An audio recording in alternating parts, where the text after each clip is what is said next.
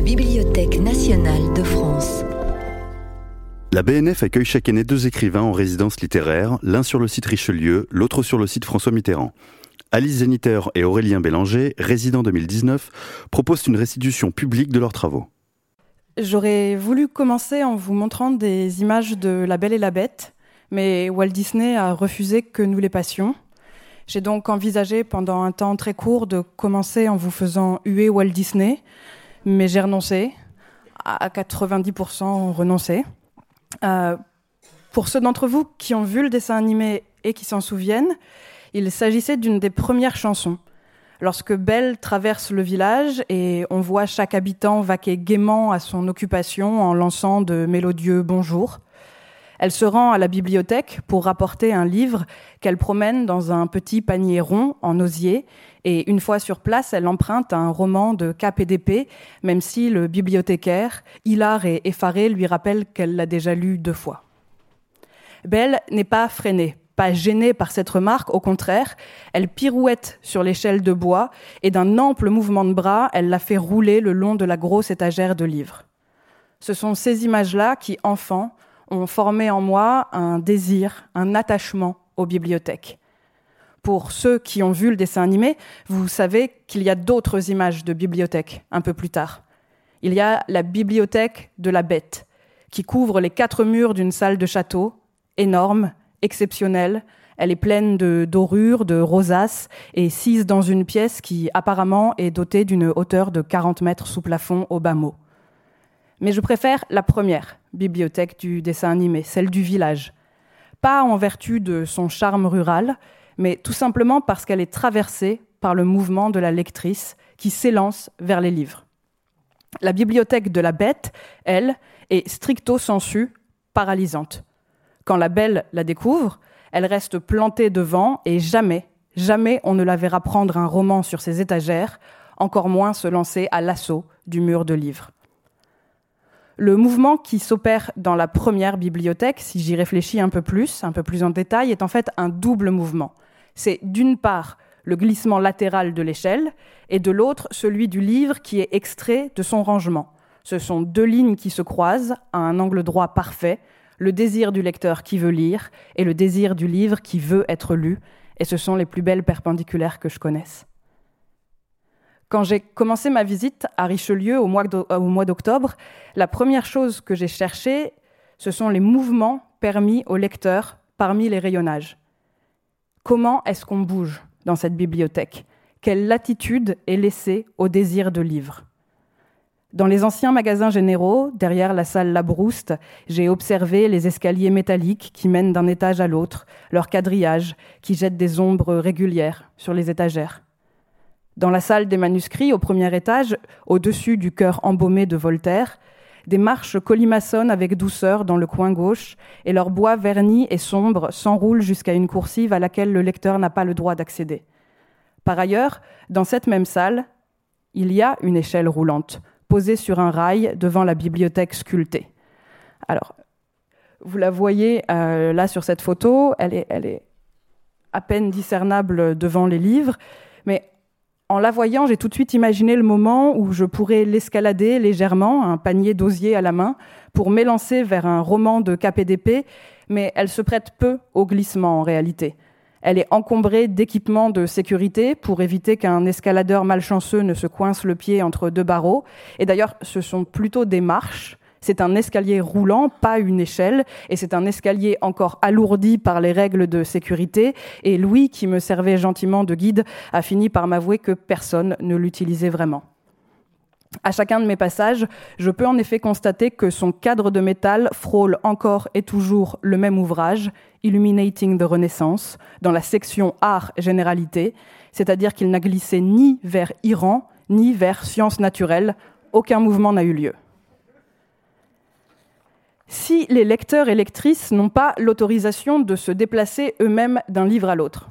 Si aucun jeté, glissé, pirouette ne leur est permis, il faut pourtant qu'un mouvement ait lieu. Et sinon, la rencontre entre les livres et les lecteurs ne pourrait pas se produire. Si les humains sont paralysés, ai-je brillamment déduit, il faut bien alors que les livres bougent. Derrière la salle La Brouste, il subsiste une partie de l'ancien système de pneumatique qui permettait de passer commande d'un ouvrage au siècle dernier. C'est la centrale d'expédition.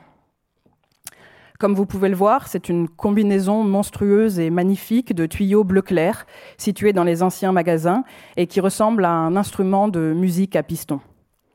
C'est une relique massivement amputée qui n'occupe aujourd'hui pas beaucoup de place au sol, mais Louis m'a dit qu'il fallait imaginer que les tuyaux parcouraient toute l'aile, horizontalement et verticalement, et desservaient une dizaine de postes répartis dans le magasin central comme dans les combles. À l'intérieur, des capsules de caoutchouc contenant les titres et les références étaient propulsées toutes les dix minutes environ, et ce, à partir de 1935 et jusqu'en 1998, ce qui fait un certain nombre de cartouches pneumatiques. Quand le système a été abandonné, puis démonté, on a retrouvé des cartouches coincées, perdues, en différents endroits du circuit. Des désirs de livres jamais exaucés, qui avaient eu le temps de pourrir et qui dégageaient, apparemment, m'a dit Louis, une odeur méphitique. J'ai imaginé des lecteurs désemparés, des bibliothécaires pris violemment à partie, des thèses jamais terminées, des articles rendus avec des données manquantes, et surtout à la pensée de ces quelques lignes envoyées le long de tuyaux dont elles ne ressortiraient jamais, ou bien 60 ans plus tard, et pour finir à la poubelle ou au musée dans le meilleur des cas, je n'ai pas pu m'empêcher de penser à Bartleby, le héros de Melville, miné par son passage au service des lettres perdues, et à la fin de cet ouvrage. Imaginez, écrit Melville, un homme condamné par la nature et l'infortune à une blême désespérance Peut-on concevoir besogne mieux faite pour l'accroître que celle de manier continuellement ces lettres au rebut et de les préparer pour les flammes? Car on les brûle, chaque année, par charté. Parfois, des feuillets pliés, le pâle employé tire un anneau. Le doigt auquel il fut destiné s'effrite peut-être dans la tombe. Un billet de banque que la charité envoya en toute hâte. Un pardon pour des êtres qui moururent bourrelés de remords. Un espoir pour des êtres qui moururent désespérés, de bonnes nouvelles pour des êtres qui moururent accablés par le malheur. Message de vie, ces lettres courent vers la mort. Ah, Bartleby. Ah, humanité. C'est sans doute un petit peu trop dramatique pour la BNF. On peut toujours repasser une commande de livres, me direz-vous. Ce à quoi je répondrai qu'il ne faut jamais rater une occasion de citer Melville de une, et que si l'on peut en effet remplir une nouvelle fiche, qu'arrive-t-il lorsque les livres, eux, se perdent? Après le temps de la commande, il faut bien que les livres se déplacent à leur tour, mouvement, toujours mouvement.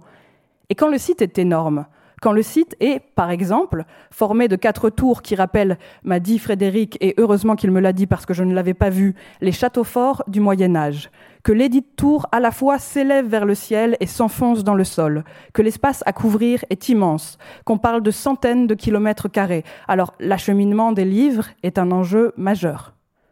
Mais avant d'aborder ce sujet brûlant, je voudrais revenir à la citation des châteaux forts présente dans l'architecture de ce site je ne veux pas m'attirer les foudres de Dominique Perrault, mais si on regarde les messages postés sur les réseaux sociaux depuis la BNF, et notamment ceux des chercheurs, qui doivent déprimer un petit peu au sous-sol parce qu'ils postent plus que les autres, les comparaisons convoquent clairement moins la forteresse de Fougères que le QG du méchant dans Spectre, le James Bond de 2015. L'autre référence cinématographique, fréquemment convoquée, c'est Jurassic Park, à cause des chèvres dans le jardin fermé, qui rappelle clairement l'enclos où on nourrit le tyrannosaure dans le film de Spielberg. Or, figurez-vous que si on trace une frise chronologique allant de l'époque jurassique jusqu'au James Bond de Sam Mendes, et qu'on place un point en son milieu exact, on n'arrive absolument pas au Moyen Âge. Mais je parlais des livres qui bougent. Donc, quand le lecteur, lui, ne le peut pas. Et je ne sais pas ce que j'imaginais avant de visiter le site de Tolbiac, peut-être une sorte de Deliveroo, une armada de coursiers en chaussures de sport, les genoux suffisamment solides pour résister au dénivelé constant des escaliers et qui partiraient en courant, les bras chargés d'ouvrages dès qu'une commande s'affiche en tintant sur leur tablette. En tout cas, je n'avais jamais imaginé que les livres bougeraient tout seuls. Je n'avais pas pu imaginer le ballet des TAD.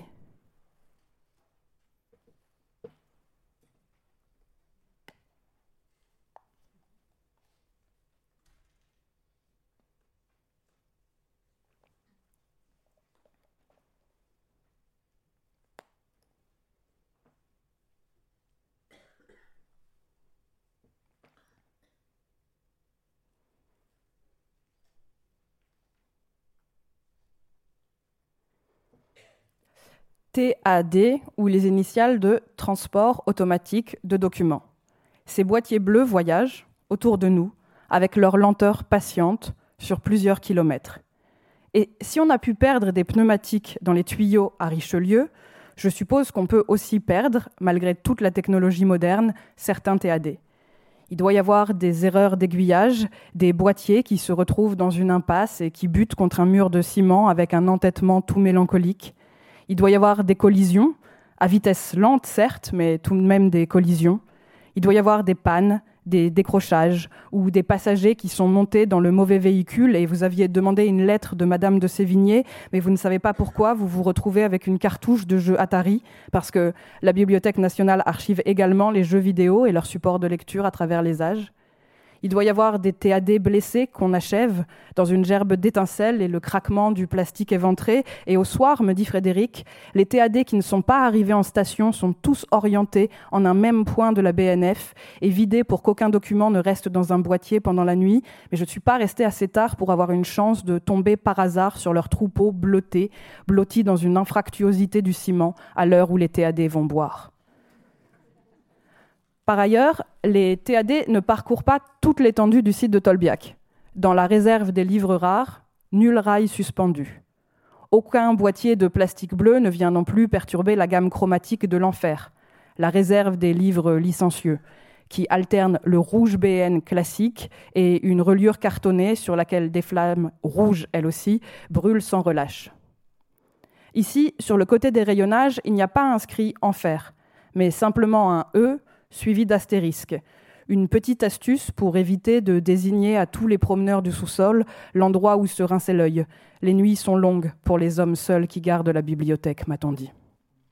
Et puisque je vous parlais du mouvement des livres, parlons aussi des mouvements illégaux. Fabienne Lebar, qui m'a guidée dans cette partie du site, m'a appris que l'enfer est la section dans laquelle on compte le plus de vols. C'est d'ailleurs visible au petit rectangle de carton gris qui dépasse des étagères et que l'on appelle dans le vocabulaire des bibliothèques les fantômes. Il signale les livres manquants et sur les langues grises tirées en enfer, on constate que certains ouvrages ont disparu depuis bien longtemps. Repéré manquant en 1928. Repéré manquant en 1947. Je n'avais jamais pensé que les bibliothèques pouvaient répertorier aussi des absences de livres des vides sur l'étagère.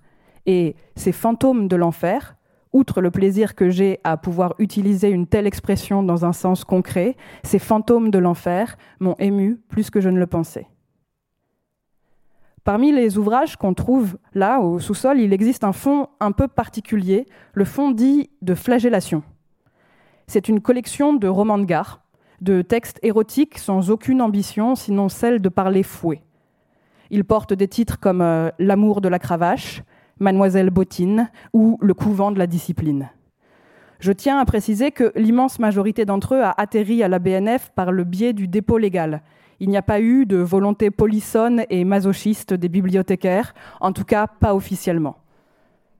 Mais toujours est-il qu'il y a aujourd'hui un fonds de flagellation avec sa cote particulière depuis 1934 et que ce fonds compte environ 900 ouvrages par un hasard du rangement, dans les étagères de la réserve, ces romans de flagellation font face à une étagère de romans de non-flagellation, ça existe aussi, parmi lesquels il y a notamment un bel exemplaire relié cuir de Madame Bovary.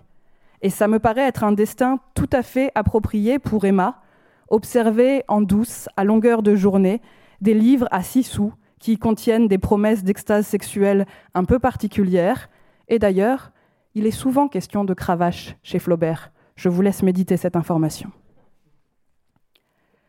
Les classements des collections de la BNF sont susceptibles d'évoluer avec le temps. Et il existe un ascenseur social pour les livres, comme il paraît qu'il en existe pour les humains. Certains ouvrages sont sortis de l'enfer pour gagner les étagères bien plus prestigieuses de la grande réserve des livres rares. On leur a reconnu une qualité artistique indéniable. Quelqu'un a dit ceci est de la littérature et pas seulement un livre licencieux. C'est par exemple le cas du Conte d'Aragon, dont Fabienne me montre un exemplaire de 1978, relié par Georges Leroux, Veau, rose et fourrure noire, et sur lequel se détache ce qu'il convient d'appeler, littérature ou pas, une énorme bite. Il est assez compliqué, nous dit la reliure facétieuse de Leroux, de faire la différence entre un pénis et une voûte de cathédrale, sous certains angles du moins. Il est pareillement compliqué de faire la différence entre la littérature et la pornographie, pour certains ouvrages du moins. Sur les fantômes de l'enfer, il n'y a pas que des livres disparus ou volés, il y a aussi le rappel de l'ascension sociale, qu'ont connu quelques textes, écrits par Aragon, Apollinaire, Sade ou Bataille, et qu'il ne faut plus chercher ici, sur les rayonnages infernaux, mais parmi les livres rares et nobles. En déambulant dans les étages de Tolbiac, sans jamais parvenir à déterminer la direction qu'il allait falloir que nous empruntions, Frédéric et moi, à la sortie de l'ascenseur, je me disais que j'étais fidèle à mon premier jugement devant La Belle et la Bête. Une bibliothèque immense, c'est paralysant, et puis ça demande énormément de logistique. Au-delà de la question de l'acheminement, il y a les problèmes d'incendie, de vol, d'inondation, de dégradation volontaire ou accidentelle, tout ce qui fait seconde par seconde le, quotidien du PC sécurité de la BN, dont j'ai juré de ne pas révéler l'emplacement lors de la visite, et je ne risque pas de le faire puisque j'ai vu que François-Henri Désérable avait déjà écrit sur le PC sécurité lors de sa résidence, et si on commence à penser que les écrivains manquent d'imagination, ça pourrait nuire à toute la profession. Je disais donc, bibliothèque énorme, énormément de logistique. Et tout le monde n'a pas envie de se soumettre aux besoins d'un ogre de rayonnage et de papier. La solution est simple, m'a permis de découvrir Laurence Lebras. Il suffit de miniaturiser la bibliothèque. Plutôt que d'y faire tenir les livres en entier, on peut n'en conserver que les passages les plus marquants. C'est ce qu'a fait Guy Debord, et le mouvement nécessaire pour parcourir sa bibliothèque n'est plus qu'un simple mouvement de doigts. Debord a connu dans sa vie des déménagements successifs, des petits espaces parisiens où il est extrêmement difficile de tout conserver, si bien que la bibliothèque qu'il lègue en 1994 n'est pas entièrement représentative de sa vie de lecture. Il y manque, par exemple, les livres abandonnés après tri parce qu'on ne les aime pas tant que ça, mais on les a lus, et les livres prêtés aux amis parce qu'on les aime trop. Il y demeure par contre les livres qu'un déménagement futur aurait sans doute fait disparaître. Ceux qui lui ont été offerts parce qu'il connaît l'auteur ou parce qu'ils ont été publiés dans une maison d'édition avec laquelle il a un lien. Laurence m'a dit qu'elle rappelait constamment aux chercheurs que la bibliothèque physique de 1994 n'était pas une photographie de Guy Debord comme lecteur, mais aussi de Guy Debord comme être social à un instant donné. Alors que la somme des fiches de lecture, elle, permet réellement d'appréhender Debord comme lecteur. Les chemises dans lesquelles il les conservait portent les sept mentions suivantes. Poésie, etc. Machiavel et Shakespeare, Hegel, historique, philosophie-sociologie, marxisme, stratégie militaire. Là, si vous êtes comme moi, vous pensez à ce que serait votre bibliothèque si vous deviez la réorganiser selon ces sept thèmes, mais ne jugeons pas Guy Debord, euh, il n'arriverait probablement pas à ranger ses livres dans la mienne. À l'intérieur des petites pochettes grises, que je retire une à une au comptoir central de la salle des manuscrits, il y a des papiers de toutes les tailles. À partir de, 1960, de 1964, Debord prend des notes sur des fiches Bristol de format standard, mais avant, ce sont des feuilles volantes parfois de petits cartons, parfois des feuilles pliées dont l'entête révèle qu'elles ont été volées à la section d'études chinoises de la faculté de lettres de Paris. On retrouve aussi de tout petits morceaux de papier déchirés qui volent, minuscules, quand on ouvre trop vite le dossier. Ici, il ne reste plus du livre que les impressions qu'il a faites sur de bord. Des citations recopiées, parfois d'une plume appliquée, parfois d'un bic qui envoie des flèches d'un bloc à l'autre et souligne rageusement. L'Iliade tient en une soixantaine de citations sur cinq minuscules fiches. Les poèmes de la folie de Hölderlin sur une seule, perdue dans sa pochette de papier, et les vers cités me sautent aux yeux. L'agréable de ce monde, je l'ai goûté depuis longtemps, longtemps. Les heures de jeunesse sont écoulées, avril et mai et juin sont déjà loin. Je ne vis plus de bon cœur et je ne suis plus rien. J'avance. André Breton paraît avoir droit à un traitement spécial. Ses livres, ses articles sont abondamment cités et commentés. C'est une cascade de fiches. Je continue. La fiche sur les confessions d'un opiomane anglais contient un extrait découpé. Mais d'où vient-il? Du livre lui-même? Au dos de cet extrait, il y a un passage de ce qui semble être un texte critique sur le livre. Est-ce que c'est un article? Est-ce que c'est une partie de la préface? Est-ce qu'on pourrait imaginer une bibliothèque faite de livres dont on aurait arraché les pages inintéressantes pour ne garder que celles qu'on aime? J'avance encore. La fiche sur les provinciales de Pascal est rédigée sur un papier Bristol pris à l'horizontale, contrairement à l'habitude de Debord. Il était peut-être perturbé au moment de débuter sa lecture et en effet, la première ligne du carton ne concerne absolument pas Pascal. On peut y lire Tchéco ou Moscou, les pour et leurs arguments, parce qu'il leur est bien plus aisé de trouver des tanks que des raisons. Je suppose qu'on est en 1968 et que c'est le printemps de Prague. Je peux imaginer Guy Debord luttant pour se concentrer sur Pascal, alors que tout en lui revient à une dispute récente sur l'invasion de la Tchécoslovaquie. D'ailleurs, la ligne suivante le confirme, Debord estime que le propos des provinciales est très détournable dans polémique moderne. En fait, on peut dire que Debord ne lit pas Pascal, il lit Pascal au moment du printemps de Prague. Ce soin qu'il a pris toute sa vie d'épargner les livres, d'interposer entre lui et eux ses fiches Bristol pour ne rien inscrire sur leur page, m'a rappelé un exemple inverse, celui de Jean Giono, dont j'ai vu la bibliothèque à Manosque. Giono prenait non seulement des notes sur ses lectures pendant ses lectures, jusque-là rien de plus normal, mais il commençait carrément à écrire ses livres dans les marges des autres, et notamment dans celles des romans de Faulkner qui paraissent l'inspirer beaucoup. Les fiches de Debord montrent parfois ce même chevauchement de l'écriture et de la lecture. On ne sait plus s'il lit en tant qu'auteur ou en tant que lecteur pour ses recherches ou pour son plaisir, si établir une frontière entre les deux a même un sens quelconque. En haut d'une fiche, on trouve souvent un pour S du S, très affirmé, ou au contraire un plus tâtonnant pour si tu 17 point d'interrogation. S du S, c'est bien sûr la Société du spectacle. Et Situ, j'imagine que c'est la revue de l'international situationniste, mais elle n'a connu que 12 numéros. Et donc, dans cette imagination d'un possible numéro 17, il y a une tragédie minuscule sur une fiche Bristol et qui me touche. Les fiches de Debord sont en cours de publication aujourd'hui, aux éditions L'échappée. Le tome Stratégie est déjà sorti. Et bien sûr, j'imagine que quelque part, un néo-Guy Debord l'a déjà lu, et a soigneusement noté ses impressions sur une fiche Bristol, laquelle est rangée dans une chemise qui finira peut-être au service des manuscrits de la BNF dans 50 ans, qui finirait forcément au service des manuscrits de la BNF si ce monde était écrit par Borges. Après deux ou trois heures penchées sur les fiches de Debord, je me suis dit que les bibliothèques minuscules m'obligeaient à plisser les yeux et à tordre le cou pour suivre les notes manuscrites jetées en tous sens et dans toutes les tailles. Je me suis dit, tant pis pour la poussière, les incendies, l'odeur du papier vieillissant, les difficultés de stockage et les déménagements qui cassent le dos. J'en reviens au livre en entier. J'ai pensé à une vidéo de bibliothèque que j'aime beaucoup parce que c'est une vidéo de mouvement, c'est une vidéo sur le corps du lecteur qui évolue dans une bibliothèque qu'il connaît par cœur. C'est celle qui montre Umberto Eco au milieu de ses livres et peut-être que vous la connaissez déjà.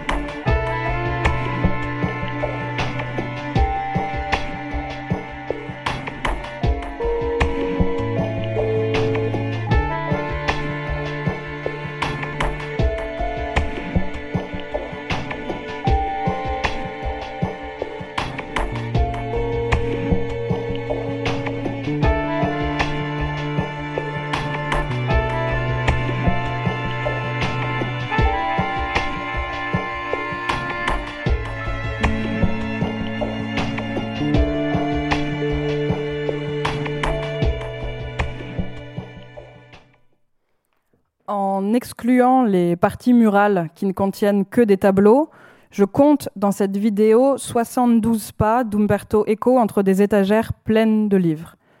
La longueur moyenne du pas humain en marche lente est de 60 cm, mais comme Umberto Eco est déjà âgé au moment de ce documentaire, nous pouvons la réduire à 50, ce qui veut dire qu'il peut tourner dans le labyrinthe de ses livres sur 35 mètres environ. Bien sûr, tout boîtier bleu du système de TAD est en droit de ricaner à l'énoncé d'une telle distance, mais pour une bibliothèque de particulier, c'est loin d'être négligeable, c'est quand même 10 mètres de plus qu'une piscine municipale, et ce n'est pas assez énorme pour devenir paralysant.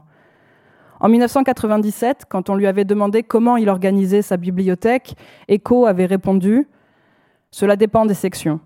Les livres anciens sont d'un côté, les romans contemporains rangés par ordre alphabétique selon les pays, mais les essais ont des divisions qui correspondent à mes centres d'intérêt actuels. Un livre sur l'esthétique médiévale est rangé dans le Moyen Âge, mais si je fais un essai sur différents moments de l'esthétique, il quittera sa place pour rejoindre les livres d'esthétique. Cela change donc continuellement selon les critères de travail, avec néanmoins des divisions permanentes, la linguistique, la philosophie contemporaine, etc. Mais il y a aussi des rayonnages de transit. Si je fais un certain travail, il y a un regroupement de livres de linguistique, de psychologie par exemple, qui se défera dans six mois. C'est à rendre folle ma secrétaire. Et il avait ajouté cette phrase, que je trouve magique, celle qui remet le corps en mouvement au cœur de la bibliothèque. Je ne peux pas lui téléphoner, donc il parle encore de sa secrétaire, je ne peux pas lui téléphoner pour lui demander de me trouver un livre précis. Je peux juste lui dire, parce que j'ai une bonne mémoire visuelle, faites sept pas verticaux, tournez à 45 degrés à droite, levez la main à 1,35 mètres, et alors peut-être elle aura une chance de trouver. Merci.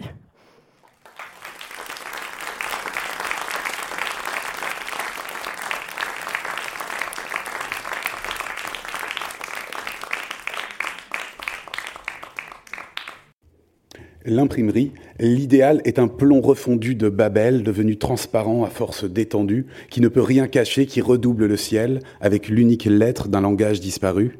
Les caractères mobiles de la combinatoire, découverte en Europe pendant la Renaissance, ont rendu l'idéal aux délices des hasards d'un rendez-vous d'amour dans un jardin de France. Les éclats de mercure des batailles d'Italie, le cuivre ciselé du cerveau de Montaigne, tout pouvait devenir caractère d'imprimerie. Jésus-Christ commençait le déclin de son règne. Posé contre le ciel comme une cuve d'acide, l'humanité creusait son cercueil idéal, l'humanité rêvait d'être la chrysalide de l'esprit mécanique du dieu de la Kabbale. C'est un poème que j'avais un peu oublié, je l'ai écrit il y a exactement dix ans, juste avant d'entamer une carrière romanesque. Je tenais alors un blog de poésie dans lequel j'ai écrit pendant environ un an, presque un poème par jour, et celui-ci était plus ou moins mon chef-d'œuvre. S'il y avait deux ou trois vers techniquement acceptables dont je me rappelais, ce que j'avais absolument oublié, détail enfantin et charmant, c'est que c'était un poème dédicacé, dédicacé à Gutenberg. Quand il a été question d'avoir accès dans toutes les collections de la Bibliothèque nationale à la pièce de mon choix, c'est sans repenser à ce poème, mais avec le snobisme de la banalité, que j'ai pensé tout de suite à la Bible de Gutenberg. C'était cohérent, bien sûr, avec le sujet que j'avais choisi d'aborder, faire l'exégèse d'un court texte énigmatique de Walter Benjamin, qui revenait justement sur les débuts de l'imprimerie et sur la Bible de Luther, le coup d'après dans l'histoire téléologique de la modernité. Un texte de sens unique qui tentait de prophétiser la prochaine révolution du livre et d'imaginer peut-être une sortie possible du cycle de la modernité.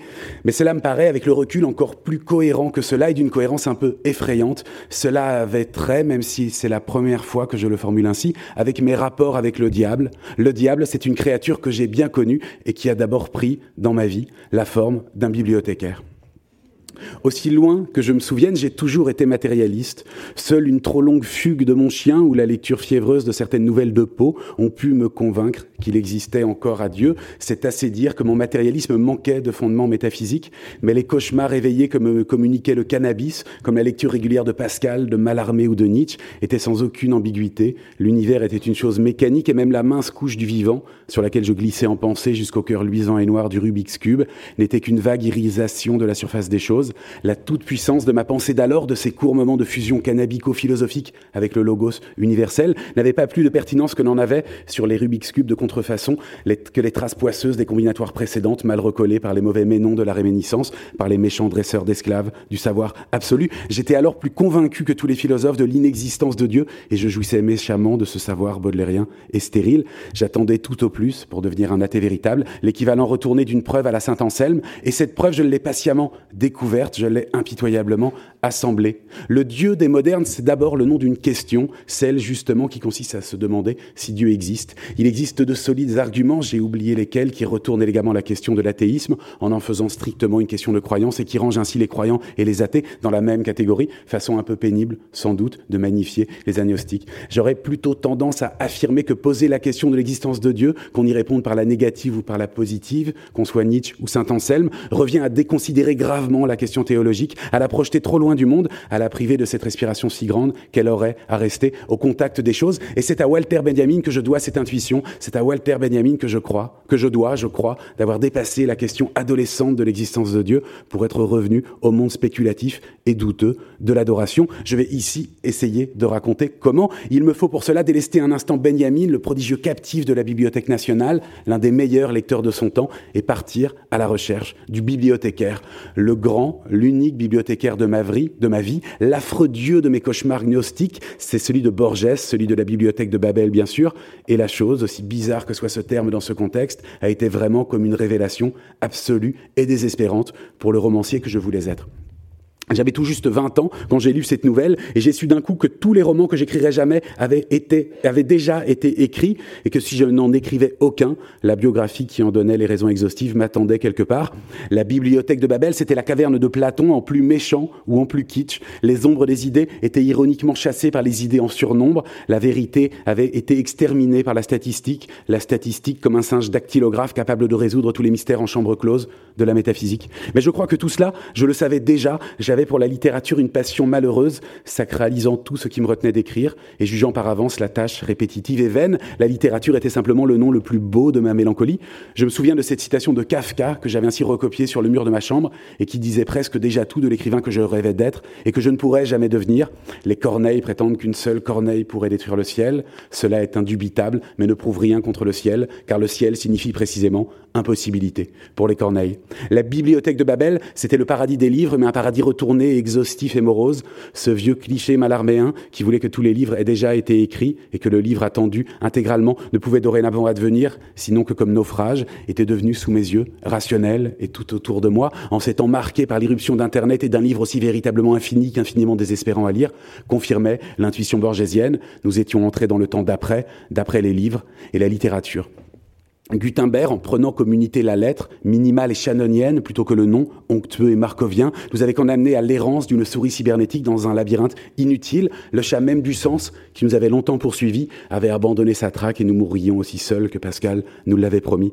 Ce que j'ignorais, c'était la rationalité économique de ce choix du découpage par lettres, sorte de premier pas de la Renaissance dans l'industrie future du divertissement, et que ce que j'avais pris pour une damnation métaphysique n'était peut-être pas plus grave que si je m'étais perdu, enfant, à Disneyland, à moins que le le processus de réification engagé alors soit autrement irréversible. Et c'est encore Benjamin qui possède la réponse à cette question que je n'aurai malheureusement pas le temps d'aborder ici. Gutenberg avait en tout cas fait basculer l'histoire de l'Occident dans un paradigme inédit, et je serais encore, cinq siècles plus tard, dévoré vif, à 20 ans, par les dents de requin des caractères mobiles. L'unique horizon de la pensée moderne, ce serait, pendant plus d'un demi-millénaire, ce clic-timate du temps, ce travail acharné du temps comme ouvrier typographe, Nietzsche lui-même, par la révélation de l'éternel retour, accède à peine au stade 2 de l'ouvrier typographe, le stade de la case pré-remplie, des caractères ramenés au chaos immobile, ainsi que Blanqui, dont Benjamin lira l'éternité par les astres, comme le pire des récits de cauchemar.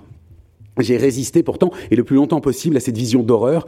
Je lui ai consacré les pages du premier livre que j'ai jamais écrit, un très mauvais livre, une maquette de livre, un mémoire de philosophie consacré au livre que Foucault avait un été consacré à l'écrivain Raymond Roussel, un possédé de la combinatoire. Bizarrement, et j'avais fait sur ce point essentiellement un travail de copiste en reformulant seulement les élégantes intuitions de Foucault dans une langue plus lourde, mais pas moins lyrique. Foucault reliait le travail de dément, de maniaque de Raymond Roussel à l'expérience existentielle de la mort. Il était question sans cesse, était-ce chez lui ou dans mon interprétation, d'un grave de mots formant comme une châtaigne de signifiés reliés par la pointe, mais qu'il était impossible de retourner pour accéder à l'intérieur velouté du fruit, à l'intérieur de la mort, qui devait être aussi la revanche charnelle de la signification sur le signifié pur. Il était question sans fin de ce retournement et ce vocabulaire propre, viscéral et topologique me plaisait infiniment alors, mais au fond je n'y croyais pas vraiment.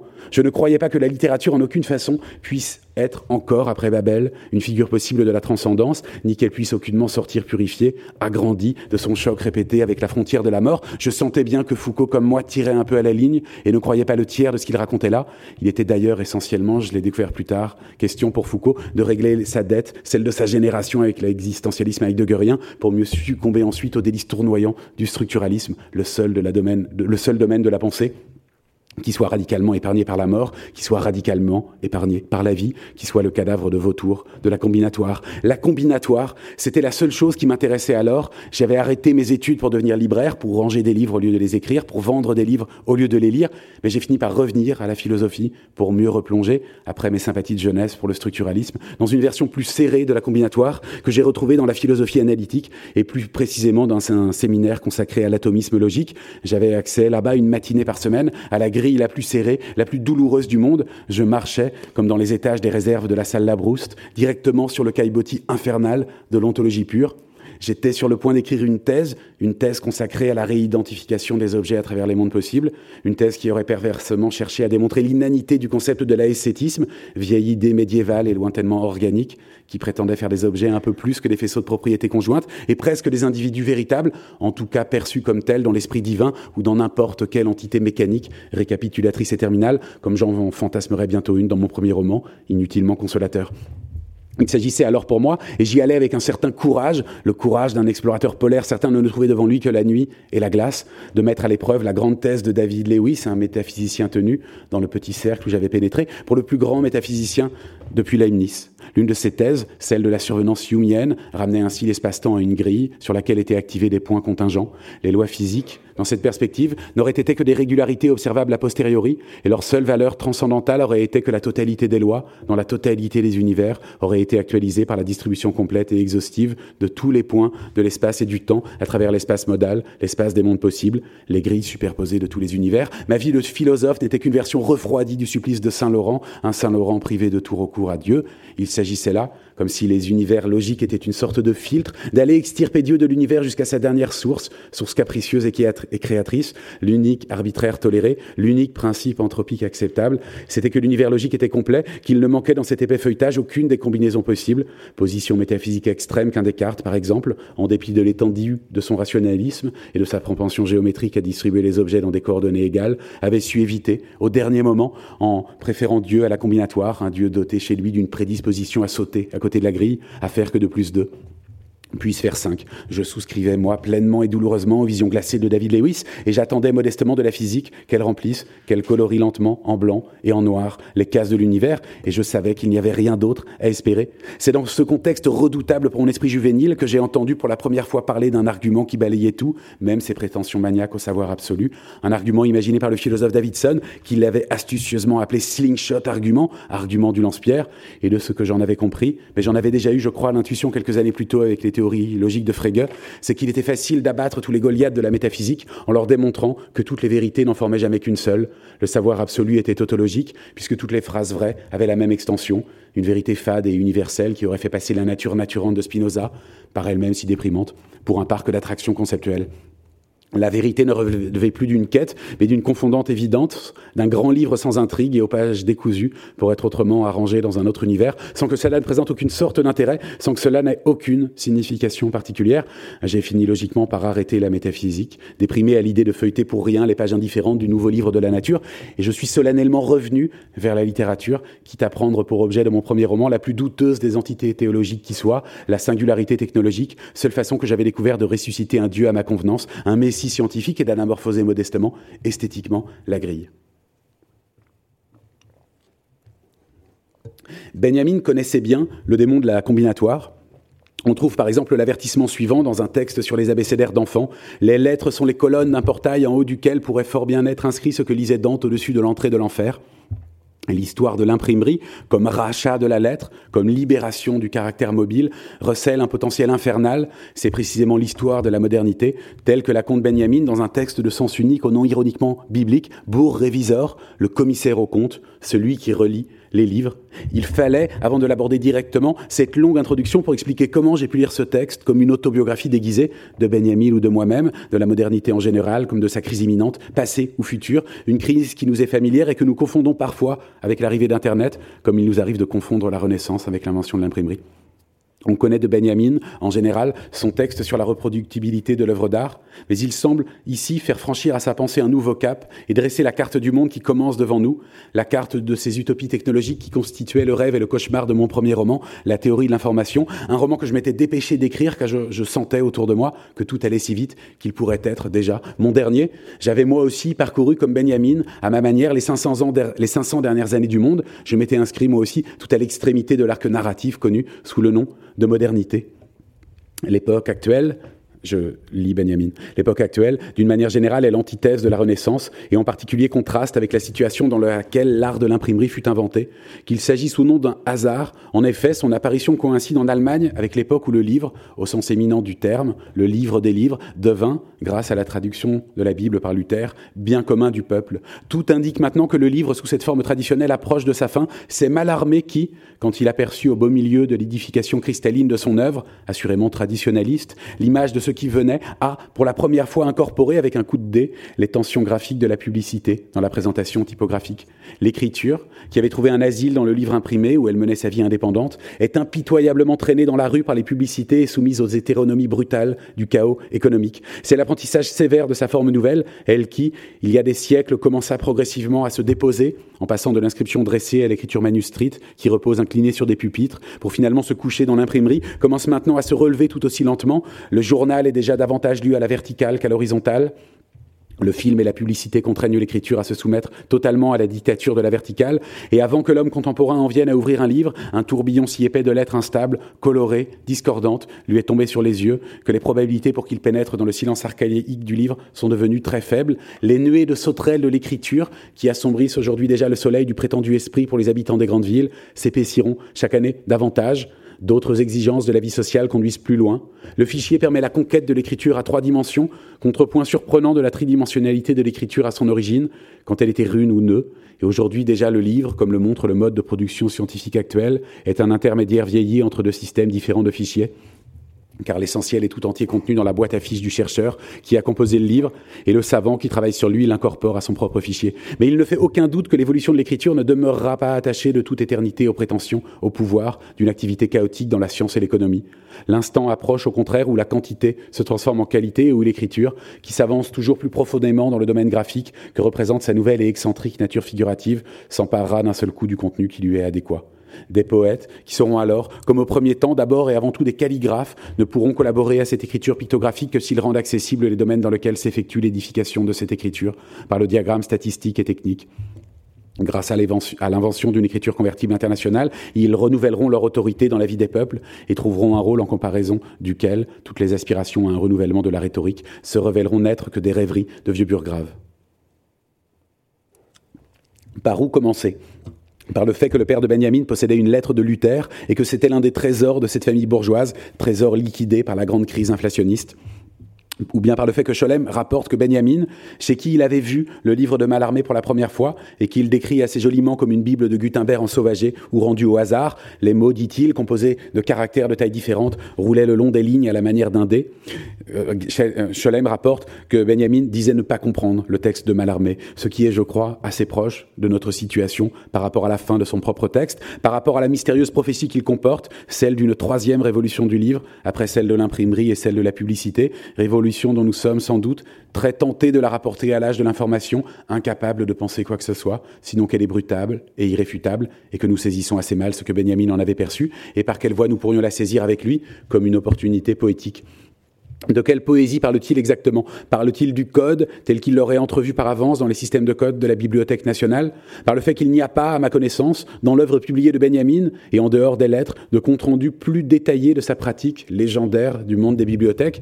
Et j'ai trouvé spontanément des aspects cybernétiques à ce texte, à un tel point que si je n'y avais pas pris garde, que si je n'avais pas fait le lien avec mon expérience personnelle, je l'aurais paradoxalement rangé parmi les sources premières de cet âge du monde que nous avons vu naître, l'âge de l'information, sujet de mon premier roman qui en approchait timidement les grands mythes, et j'en aurais manqué l'aspect théologique. Je l'aurais lu comme j'avais lu par exemple le texte de von Neumann, Théorie générale et logique des automates, texte resté doublement célèbre pour avoir été à la fois une fascinante actualisation du mythe du golem et sa transformation en légende récursive, à travers le premier examen scientifiquement sérieux de structures réplicantes qui ne soient pas biologiques, ainsi que pour avoir été, ce qui nous ramène à la Bibliothèque nationale et aux prometteuses décisions architecturales de la Brouste, le manuel standard de la construction des futurs ordinateurs qui reposerait, comme la salle Labrouste et son magasin séparé nous y avaient comme magiquement préparé, sur une séparation stricte entre les fonctions mémoire et les fonctions lecture et soudain, Benjamin, comme la girafe coulissant sur son rail dans la salle des manuscrits, comme une boîte à fiches infinie, comme le multiplexeur en forme de mâchoire de cachalot du système pneumatique de la salle Labrouste, semble une émanation cybernétique de celle-ci, un golem de papier mâché, la créature non pas exilée, mais secrètement destinée à s'épanouir dans cet univers. Le livre des passages, si Benjamin l'avait poussé à son terme, aurait ainsi été, peut-être, une sorte de ready-made, un texte dont pas une seule ligne n'aurait été de lui, mais qui aurait été comme un gigantesque collage surréaliste. Benjamin aurait été la tête de lecture de la salle Labrouste, la machine à relire sans fin l'histoire du 19e siècle. Il y a dans ce projet une mélancolie inexprimable. On trouve dans le cabinet des estampes que fréquentait Benjamin deux exemplaires de la mélancolie de Dürer assis dans la salle Labrouste, au milieu des débris et des symboles indéchiffrables du XIXe siècle, est venu lui aussi d'Allemagne, Benjamin aurait été comme une reproduction de celle-ci, ou comme son lointain modèle, alors que l'Allemagne se mettait à ressembler dangereusement à une autre gravure de Dürer, conservée elle aussi ici même, une gravure soudain presque écœurante, tellement elle était devenue fanatiquement allemande, une gravure de Saint-Eustache, avec un cerf et un château, une forêt et des chiens, une gravure anormalement remplie, et dont Benjamin, à l'autre bout du temps, figurait le gibier. L'histoire de Benjamin, de quelque façon qu'on la prenne, est une histoire tragique. C'est l'histoire d'une intelligence extrême et d'un embarras incessant et certain à lui donner une forme communicable.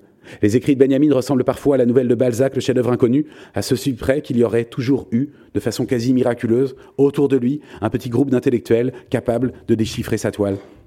L'histoire de Benjamin, c'est aussi l'histoire d'un exil, d'une fuite manquée et d'un suicide en 1940. Mais je ne crois pas que ce soit comme cela qu'il faille présenter la vie de Benjamin. Je préfère revenir au lieu où lui, l'exilé, a passé le plus de temps et tenter de le considérer comme une plante qui aurait pris racine dans cette serre paradoxale appelée la Bibliothèque nationale. Benjamin comme une plante rare poussée dans la lumineuse pénombre de la salle Labrouste, comme cette Daphné changée en feuille de la galerie Mazarine, une sorte de saint bibliophile dont les stigmates cybernétiques seraient les rails des escaliers mobiles de la salle des manuscrits, les perforations des fiches, les encoches des entrées alphabétiques des catalogues, les traits discontinus des gravures du cabinet des estampes. Ce qu'il y a d'immédiatement touchant aussi chez Benjamin, c'est que son œuvre, contrairement à l'achèvement mélancolique propre au grand système philosophique, est restée fragmentaire. On voit tous les fils, tous les linéaments qui cousent ensemble ces parties disparates, imperfection qui lui donne la consistance, la profondeur et le moelleux littéraire qui lui ferait peut-être autrement défaut. Ce sont ces textes littéraires, ces souvenirs, souvenirs d'enfance, ces récits de rêve, ces œuvres mineures qui donnent paradoxalement à l'œuvre de Benjamin sa consistance et sa solidité, et qui fait qu'à travers toutes les boutonnières, tous les crevés, toutes les échancrures et les revers de celle-ci, on a le sentiment malgré tout qu'on est encore face à la dernière grande œuvre systématique de la philosophie européenne, celle d'un homme qui justement ne se décida pas à partir à temps de peur d'être exhibé à travers l'Amérique, comme le dernier des Européens, un Européen qui aurait trouvé son dernier refuge dans la Bibliothèque nationale. Ce n'est pas moi qui ai fait cette résidence, c'est Walter Benjamin on trouve à la Bibliothèque nationale une célèbre photo de Benjamin qui pose pour Gisèle Freud dans le cabinet des estampes. Alors que je me demandais quel était le livre étrange que lisait Benjamin, un livre aux pages prédécoupées qui me rappelait ces livres pour enfants où on fait correspondre la tête d'un animal au corps d'un autre, on m'a apporté un livre équivalent il s'agissait d'un catalogue. En l'ouvrant, je suis tombé par hasard sur la fiche énigmatique suivante. Réserve AE 234, deux boîtes in quarto, Alexandre Kojev, collection d'images érotiques. C'était une figure que j'avais souvent croisée et que Benjamin avait peut-être rencontrée à Paris à l'époque de son célèbre séminaire sur Hegel dans les années 30. C'était l'un des les plus mystérieux de son temps, à la fois agent d'influence du capitalisme, négociateur du GATT et probable agent du KGB. Je le connaissais aussi pour ses échanges avec Léo Strauss, un autre exilé juif allemand, et pour la réacclimatation du concept hegelien de fin de l'histoire au tumultueux XXe siècle. C'est cette dernière, cette dernière, j'allais le découvrir, était étrangement datée. J'ai eu par curiosité envie d'en savoir plus et je suis rentré dans le fameux enfer de la Bibliothèque nationale en riant du kitsch de la chose, maintenant que nous étions des modernes, des adultes que plus rien ne pouvait vraiment impressionner. La boîte grise était là, sur une étagère, avec écrit sur la tranche, collection d'images érotiques d'Alexandre Kojev.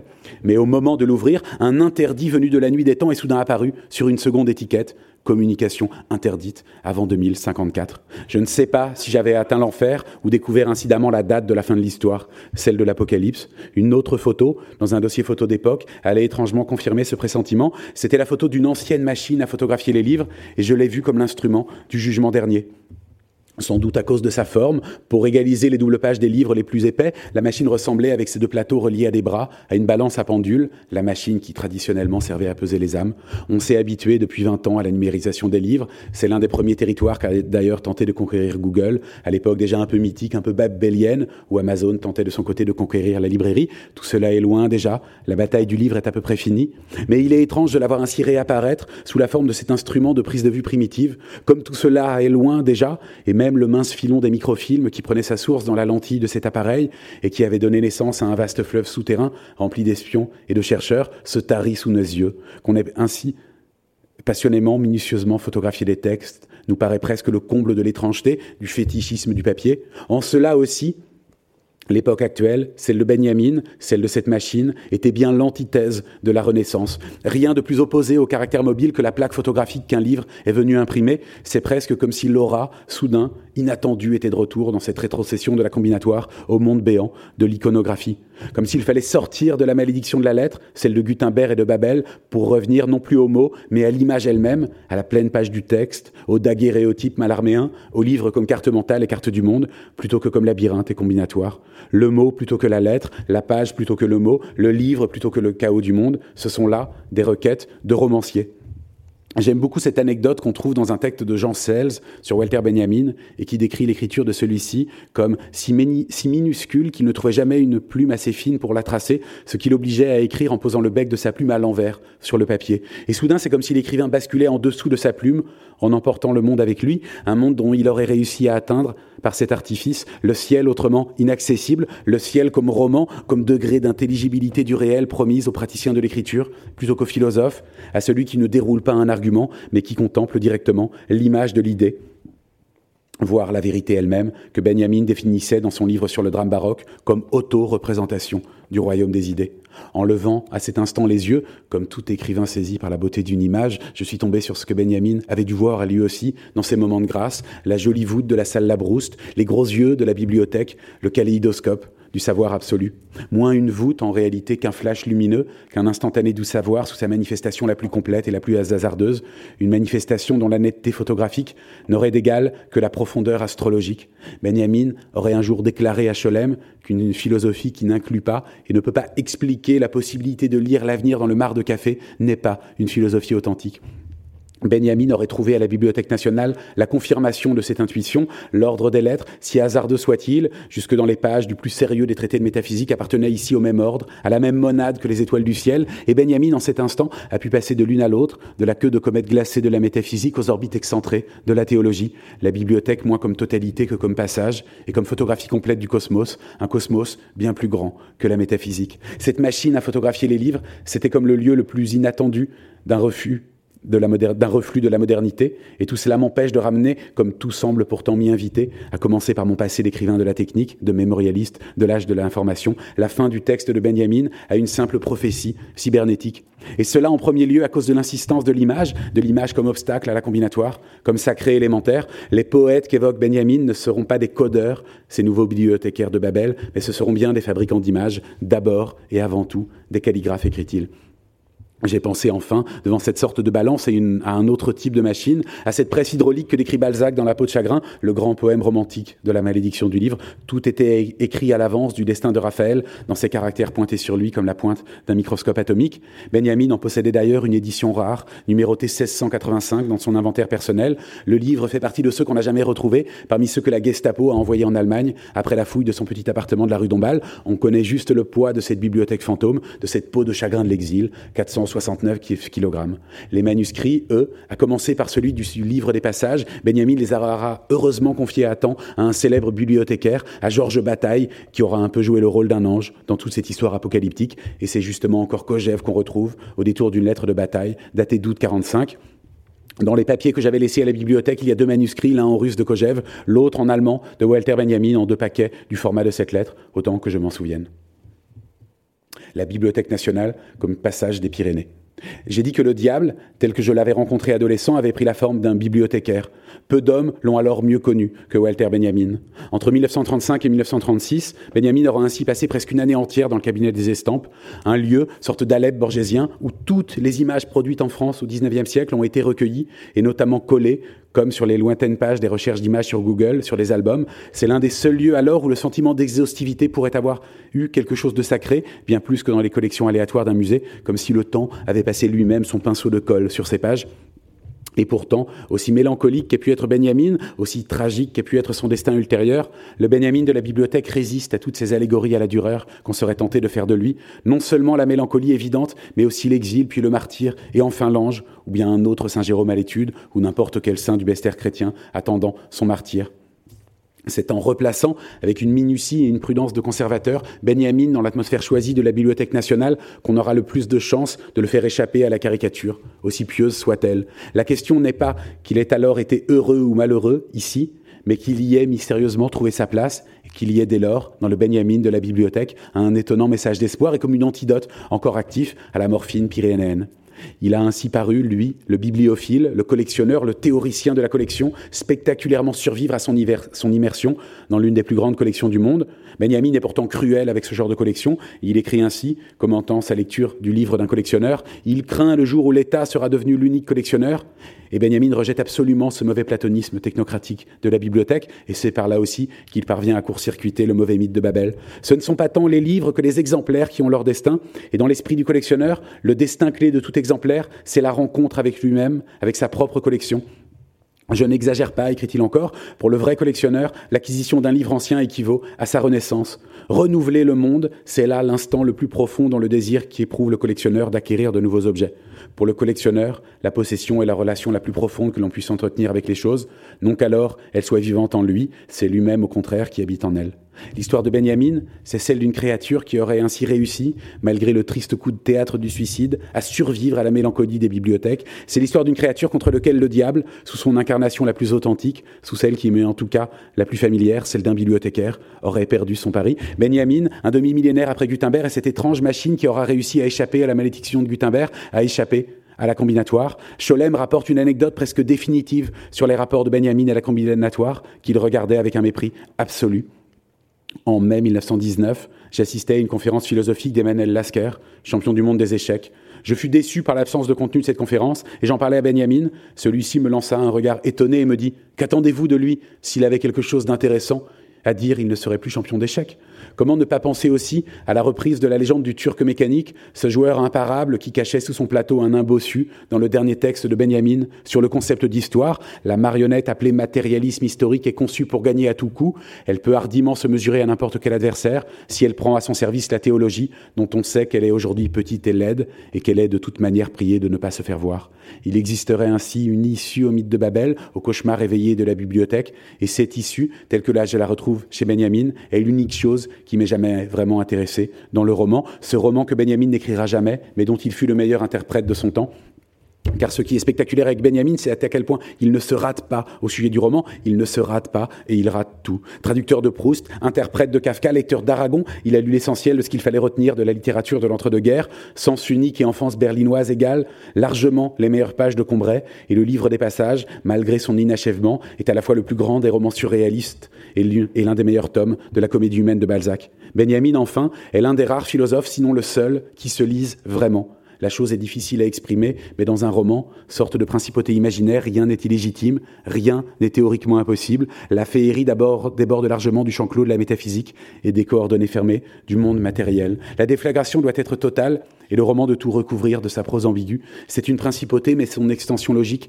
est strictement impériale. Une principauté, mais pas n'importe laquelle, celle qui serait le nom terrestre d'un royaume transcendant. Une principauté dont le seul modèle accessible à l'imagination du romancier serait la principauté vaticane. Le monde, l'instant flashé, les dés soudain arrêtés de la combinatoire, la monade soudain fermée par la pince du verrier, c'est cela que le romancier convoite, le miroir concave parfait, et fixé sur une image du monde devenu pur prodige ou merveilleux miracle, comme ces boules à neige que Benjamin collectionnait. En cela, le critique, au sens de Benjamin, pourrait occuper la position la plus centrale de tous ces jeux optiques, la position, en réalité, du bibliothécaire, celui qui saisit dans la voûte arrondie du monde les imperfections les plus rares et les plus délicieuses, qui n'auront ni la torpeur spinozienne des géodes philosophiques, ni la brute irrégularité des stalactiques existentielles. Le roman, tel que Benjamin l'a lu et pratiqué, est l'unique retournement possible de l'immanence vers la transcendance, et il reste à cela quelque chose d'encore un peu diabolique, diabolique comme la posture de cet ange déçu, de cet ange déchu, de cette plume retournée qui permet un instant d'apercevoir un Dieu inexprimable. Benjamin était ainsi le retournement que j'attendais, la périphérie, la péripétie métaphysique que je voulais voir advenir, la châtaigne enfin ouverte, l'opération de conversion des signes, le dénouement d'un vieux roman policier dans une bibliothèque. La connaissance peut être une réponse à une question, écrit-il, non la vérité. C'est dans la préface à son essai sur le drame baroque. Pour nous modernes, il n'y a jamais eu qu'une seule question, et la plus mauvaise de toutes, celle de l'existence de Dieu. La connaissance vise le particulier, mais non immédiatement son unité. L'unité de la connaissance, pour autant qu'elle existe, serait plutôt un ensemble de connexions qui pourraient être produits que de façon médiate, c'est-à-dire à partir de connaissances particulières et par une sorte de compensation réciproque. Je crois qu'il est là le métafichier, le diagramme, la troisième révolution de l'arbre de la connaissance que nous cherchions dans le texte de sens unique. En cela, Benjamin dépasse la malédiction du bibliothécaire pour devenir mystique. Les piliers de fonte, en se fondant dans l'immatérialité nacrée des coupoles, semblent désigner, plutôt que la présence du ciel, celle d'un lieu où ce retournement décisif serait enfin possible, le lieu le plus romanesque qui soit, la réserve secrète des images. J'ai été vérifié, il n'y a là-bas, au-dessus de la salle Labrouste, qu'une fine charpente métallique recouverte d'amiante. Mais ce qui est significatif, c'est qu'il n'y avait pas d'autre endroit de la bibliothèque où je voulais aller, si, peut-être, à l'opposé de là, dans une autre figure allégorique de la conversion du réel, dans ces souterrains qui débordent du quadrilatère Richelieu vers les îlots voisins, dans celui que viennent traverser les passages Vivienne et Colbert. Cholem avait noté, en revoyant son ami en 1938, après presque 11 années passées sans le voir, que ses cheveux avaient blanchi, que sa moustache était devenue irrégulière et surtout qu'il avait grossi. Je ne peux m'empêcher d'imaginer la figure grotesque d'un Benjamin devenu, à la Bibliothèque nationale, une sorte d'énorme baleine à la Anish Kapoor, de ballon ou de montgolfière, d'empreinte négative de la bibliothèque, mais qui aurait trouvé in extremis sans pouvoir hélas les utiliser pour lui-même, des issues librement exploitables au cauchemar de Babel et quiconque entrera dans la Bibliothèque nationale en se souvenant de Benjamin, de cette allégorie de Benjamin, en concevra un vertige, un vertige mêlé d'amertume, comme le sont les embouts des ballons de baudruche quand on commence à les gonfler. Ce grand ballon qui finit par crever là-bas, à bout de souffle, sur une arête pyrénéenne, c'est ici, dans le hangar à dirigeable de la Bibliothèque nationale, qu'il avait eu son port d'attache. L'une des façons dont on a popularisé le concept de combinatoire, en recourant à la fois à, à un topos borgésien et aux faciles effrois de la thermodynamique, consiste à dire qu'on inspire à chaque souffle. C'est mathématiquement démontrable, un peu du dernier souffle d'Hitler, du dernier souffle du Christ et du dernier souffle de Benjamin. Dans les notes sur le concept d'histoire, son tout dernier essai, Benjamin retourne pourtant la désagréable allégorie. Le passé est marqué d'un indice secret qui le renvoie à la rédemption. Ne sentons-nous pas nous-mêmes un faible souffle de l'air dans lequel vivaient les hommes d'hier? On peut se reporter aussi à ce passage de sa critique de l'idiot de Dostoïevski. La vie immortelle est inoubliable, tel est le signe auquel nous la reconnaissons. C'est la vie qui, sans mémorial, sans souvenir, peut-être même sans témoignage, échapperait nécessairement à l'oubli. Elle est impossible à oublier, pour ainsi dire sans forme ni contenant. Cette vie est ce qui ne passe point. Quand on est sensible à sa pensée, écrivait Adorno, on se sentait comme un enfant qui aperçoit l'arbre de Noël par le trou de la serrure d'une porte fermée. C'est en cela, je crois, que Benjamin est pour moi une figure religieuse, ni une annonciation, ni un prophète, mais plutôt un roi mage.